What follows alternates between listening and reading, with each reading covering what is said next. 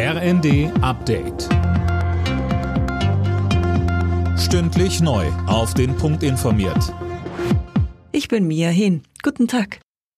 Auf der Suche nach den seit Jahren untergetauchten früheren RAF-Terroristen Garwig und Staub hat die Polizei in Berlin am Morgen zwei Männer festgesetzt.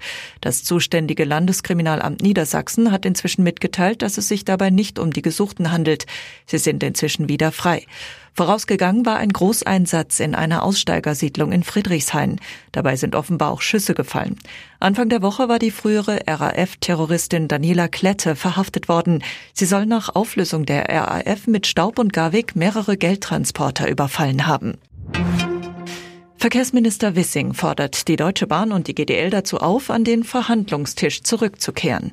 Mit dem Beharren auf Maximalpositionen kommen wir hier nicht weiter, sagte Wissing der Bild am Sonntag. Mehr von Tim Pritztrup. Neue Streiks wären den Menschen nach monatelangen ergebnislosen Verhandlungen nicht vermittelbar und außerdem eine Gefahr für die Wirtschaft, so der FDP-Politiker.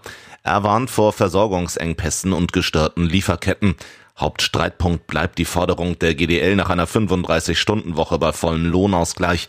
Heute läuft die Friedenspflicht aus, ab morgen drohen dann neue Streiks bei der Bahn. Auch die Wirtschaftsweisen wollen ihre Wachstumsprognose für Deutschland nach unten korrigieren. Die vorhergesagten 0,7 Prozent ließen sich wahrscheinlich nicht halten, sagte Veronika Grimm den Funke-Zeitungen. Als Gründe nannte sie die stagnierende Wirtschaft, aber auch den zunehmenden Rechtsextremismus. Kurz vor dem Super Tuesday nächste Woche hat Donald Trump die nächsten Vorwahlen in US-Bundesstaaten gewonnen.